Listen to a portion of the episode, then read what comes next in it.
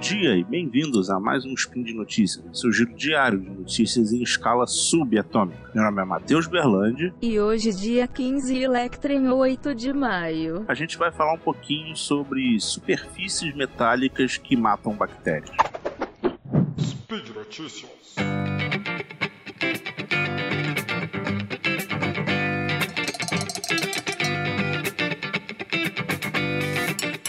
Bom, e como você muito provavelmente sabe, a gente está passando atualmente por uma pandemia, uma pandemia causada por um vírus em especial, mas hoje eu vim falar sobre um avanço recente na tecnologia de superfícies antimicrobianas.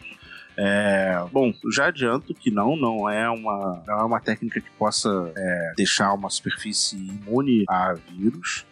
É, até porque a técnica se baseia basicamente em uma, um ataque mecânico contra bactérias e os vírus são muito menores que bactérias, então o ataque mecânico não, não pega neles, eles passam pelo ataque. Então, não, não é sobre. Não é uma receita milagrosa contra essa pandemia, mas é uma coisa no tema, é uma coisa que está sendo bem discutida é, quanto tempo um, vírus ele sobrevive numa superfície e qual é o tempo certo para se higienizar. E essas pesquisas recentes é, não vão falar sobre vírus, de novo, é sempre importante frisar isso, porque nesse momento tem muita gente vendendo curas milagrosas, receitas milagrosas, não é isso mas são avanços interessantes para os próprios hospitais e lugares onde a superfície precisa ser o mais eh, estérea em termos de micro-organismos que possam a afetar a saúde humana possíveis, né? É, bom, é uma coisa que não é muito divulgada, mas o cobre ele tem uma ação antimicrobiana bem forte.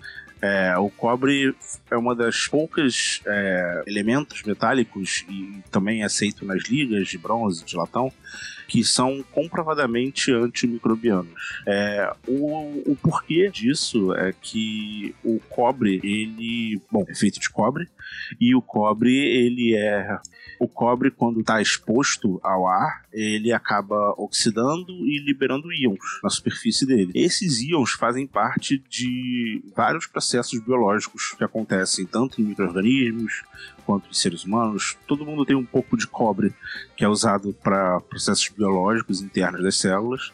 E esse cobre, ele tem um nível, é, ele tem um nível onde ele é usado para o processo biológico, mas a partir de determinado nível, ele começa a ser tóxico. Literalmente, uma bactéria fica intoxicada de muito cobre, se ela tiver muito cobre disponível.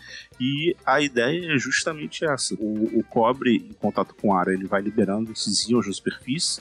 Uma bactéria que eventualmente fique ali, seja depositada ali, pare ali, ela vai começar a absorver esses íons de cobre para dentro da, da, estrutura interna dessas bactérias, micro-organismos, e ela vai ficar com muito mais cobre do que é o necessário para o funcionamento dela e ela vai acabar morrendo. Então, em 2008, é, uma agência reguladora americana reconheceu o cobre como um metal antimicrobiano. Bom, aí você se pergunta, né? Por que que, por que, que hoje em dia você não vê é, instrumentos cirúrgicos e coisas médicas sendo todas feitas de cobre? Bom, porque ele tem diversas outras vantagens e você pode esterilizar superfícies e também ter uma e não sofrer com as desvantagens do uso de cobre, até porque esse, essa oxidação do cobre pode, é prejudicial para bactérias e se você tiver uma ferramenta oxidada, ela também pode ser prejudicial para um ser humano.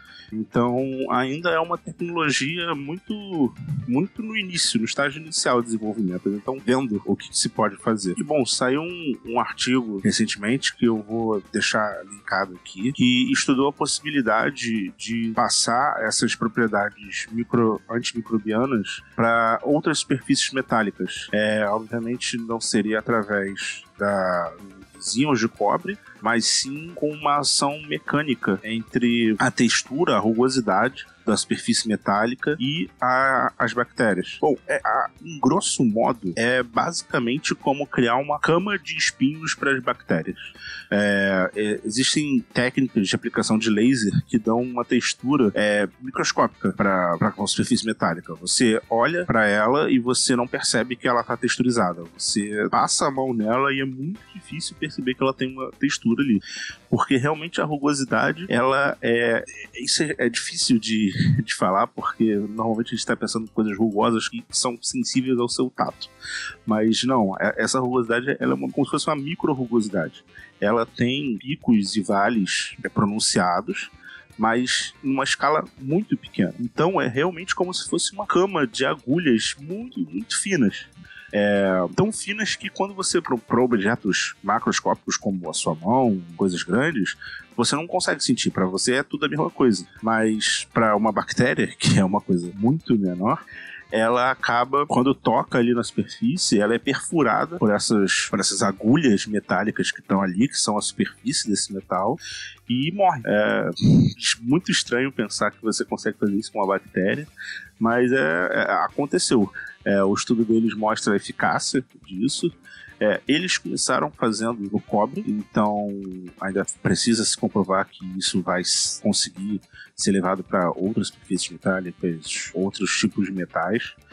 É, mas já é um, um, resultado animador nesse sentido, porque é, conseguiu eliminar bactérias que são resistentes a antibióticos. Então, essas chamadas superbactérias, que por um processo de, de evolução sele selecionada aí por antibióticos, né, elas já são mega resistentes e causam um super problema aí de saúde elas é, morreram em contato com a superfície é, em até duas horas.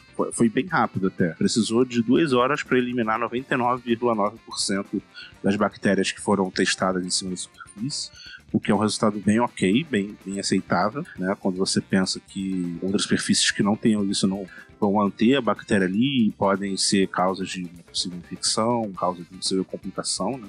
É, com essa pandemia, a gente está vendo a necessidade de lugares de cuidado, sejam hospitais, sejam casas de repouso, seja coisa, serem o mais estéreo possível, porque é, senão eles viram focos de contaminação.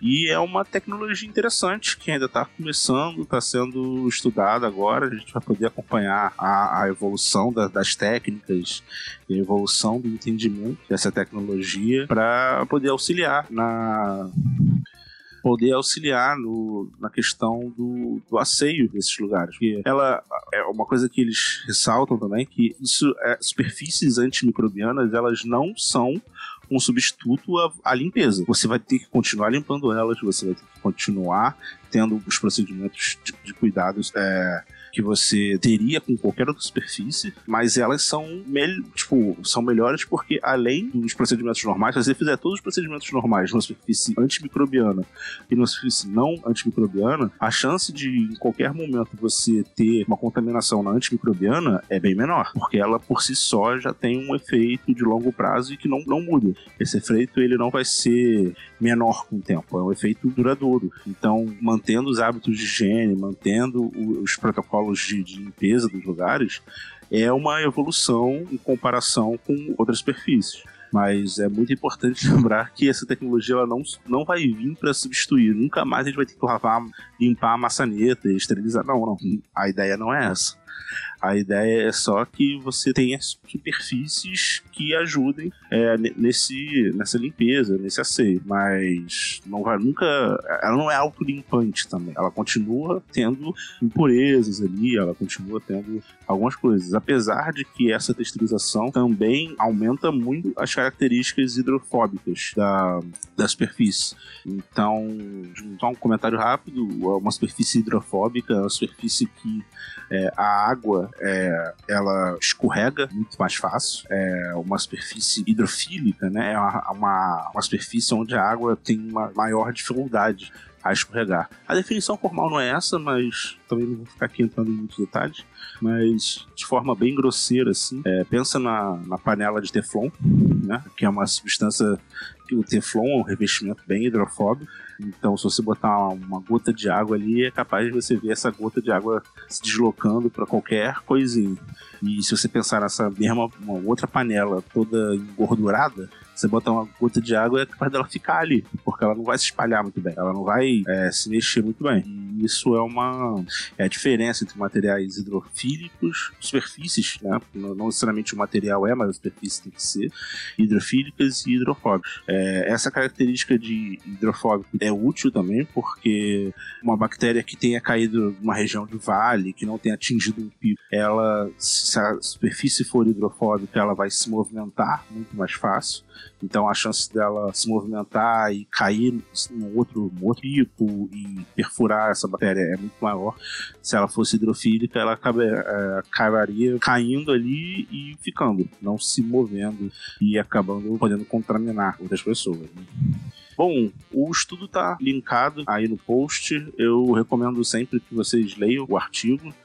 É, eu, eu acho que não é um artigo muito complicado, assim, obviamente ele tem esse problema, que ele está em inglês, mas de termos gerais, quem se interessar pelo tema é um artigo bem tranquilo de ler, ele traz bastante informação, traz um breve histórico aí do, do uso do cobre como superfícies antimicrobianas, então tá um artigo bem legal aí. Eu sempre recomendo que você leia a fonte, né? Eu, a gente faz o trabalho aqui de divulgar mas é legal que você consiga ler a fonte aí, se você tiver acesso a alguma biblioteca de, de, de artigos, se tiver um acesso institucional aí, para você conseguir ver. Eu não vou recomendar que você use um site que possa pegar artigos, mas ele existe. Então fica aí essa, esse questionamento. Mas é isso, por hoje é só. Eu espero ter trazido raio de esperança aí de que nem tudo é notícia ruim. Tem outras pesquisas sendo feitas e outros avanços acontecendo mesmo em relação, mesmo nesse tempo de pandemia tão complicado que a gente está vivendo aí. Se vou, vou ressaltar mais uma vez, ele não atinge essa, essa técnica, ela não atinge vírus, porque vírus são muito menores que bactérias, então as probabilidades do vírus ser mecanicamente afetado pela superfície é basicamente nenhuma, então ele não vai. É, não, não, nem testaram e, em teoria, isso também nunca vai acontecer de um vírus ser destruído em contato com as superfícies não é uma solução para o Covid, é só um assunto relacionado, é bom focar. E por hoje é só, lembrando que todos os links comentados estão no post, então dá uma, dá uma olhada lá. É, deixa lá o seu comentário também, elogio, crítica, é o que você achar que vem no seu coração depois de escutar isso aí. Lembrando ainda que esse podcast só é possível de acontecer por conta do seu apoio no patronato do SciCast, no Patreon, no Padrinho, no PicPay. Muito obrigado por contribuir para a divulgação científica.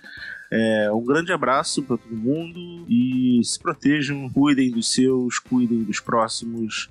É, não espera acontecer uma tragédia perto de você para você começar a tomar providências mais sérias. A gente está vivendo um momento muito difícil.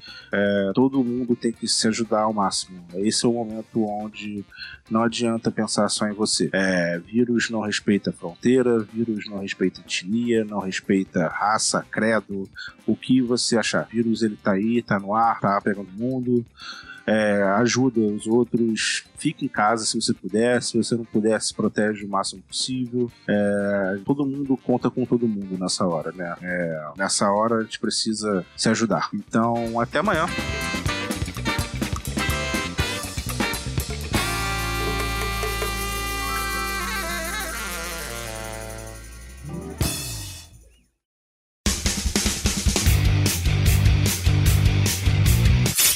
Cortes, edição de podcast.